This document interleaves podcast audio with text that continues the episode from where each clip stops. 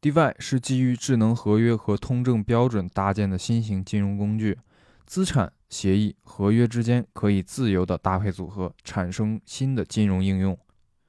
那 DeFi 有哪些主要的赛道？这些赛道上又有哪些重要的项目？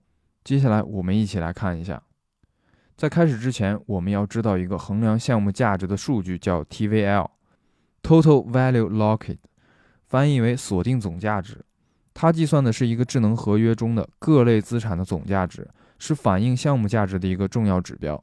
一般 TVL 增长越快，说明 DeFi 生态和项目发展的越好。接下来我们了解一下 DeFi 的发展历程。DeFi 开始是在2014年，MakerDAO 项目发布之后，有一小部分人就开始了对 DeFi 的探索。直到2019年，DeFi 的基础设施才逐步建设完成，形成了生态雏形。当时的 DeFi 有三驾马车，分别是稳定币、抵押借贷和去中心化交易平台。这三驾马车带领着 DeFi 生态快速发展。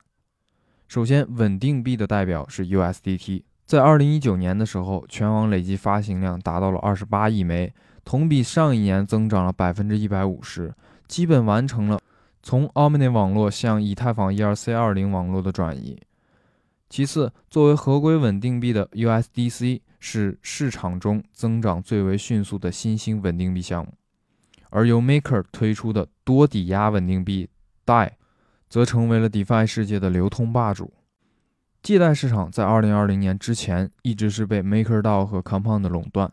首先，MakerDAO 发行量在2019年从187万增长到235万，增幅超过25%。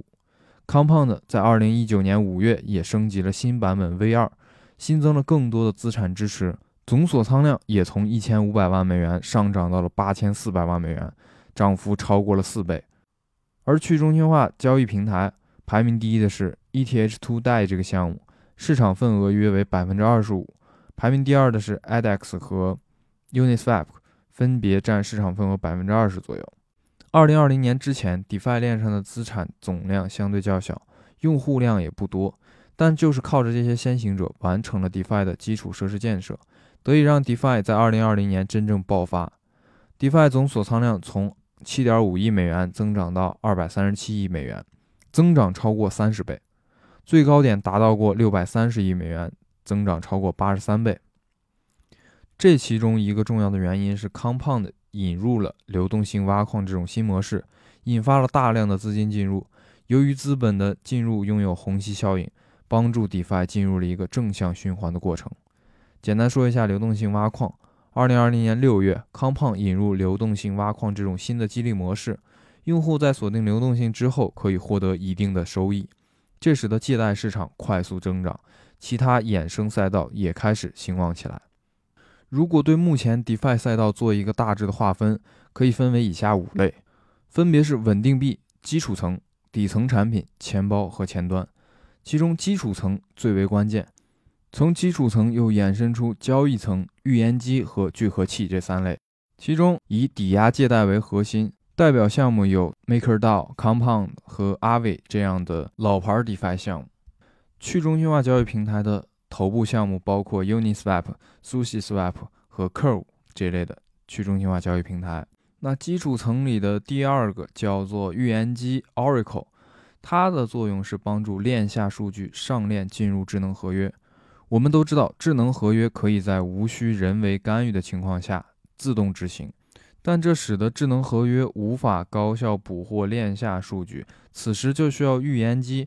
通过可信的数据源，把数字资产的价格这类的关键链下数据递送给智能合约。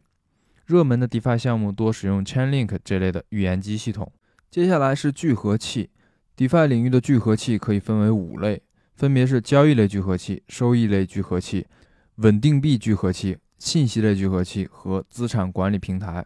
其中，交易类聚合器帮助用户对比不同交易协议中的最优价格，从而降低交易滑点；收益类聚合器是减少用户操作、降低费用而提高用户的收益。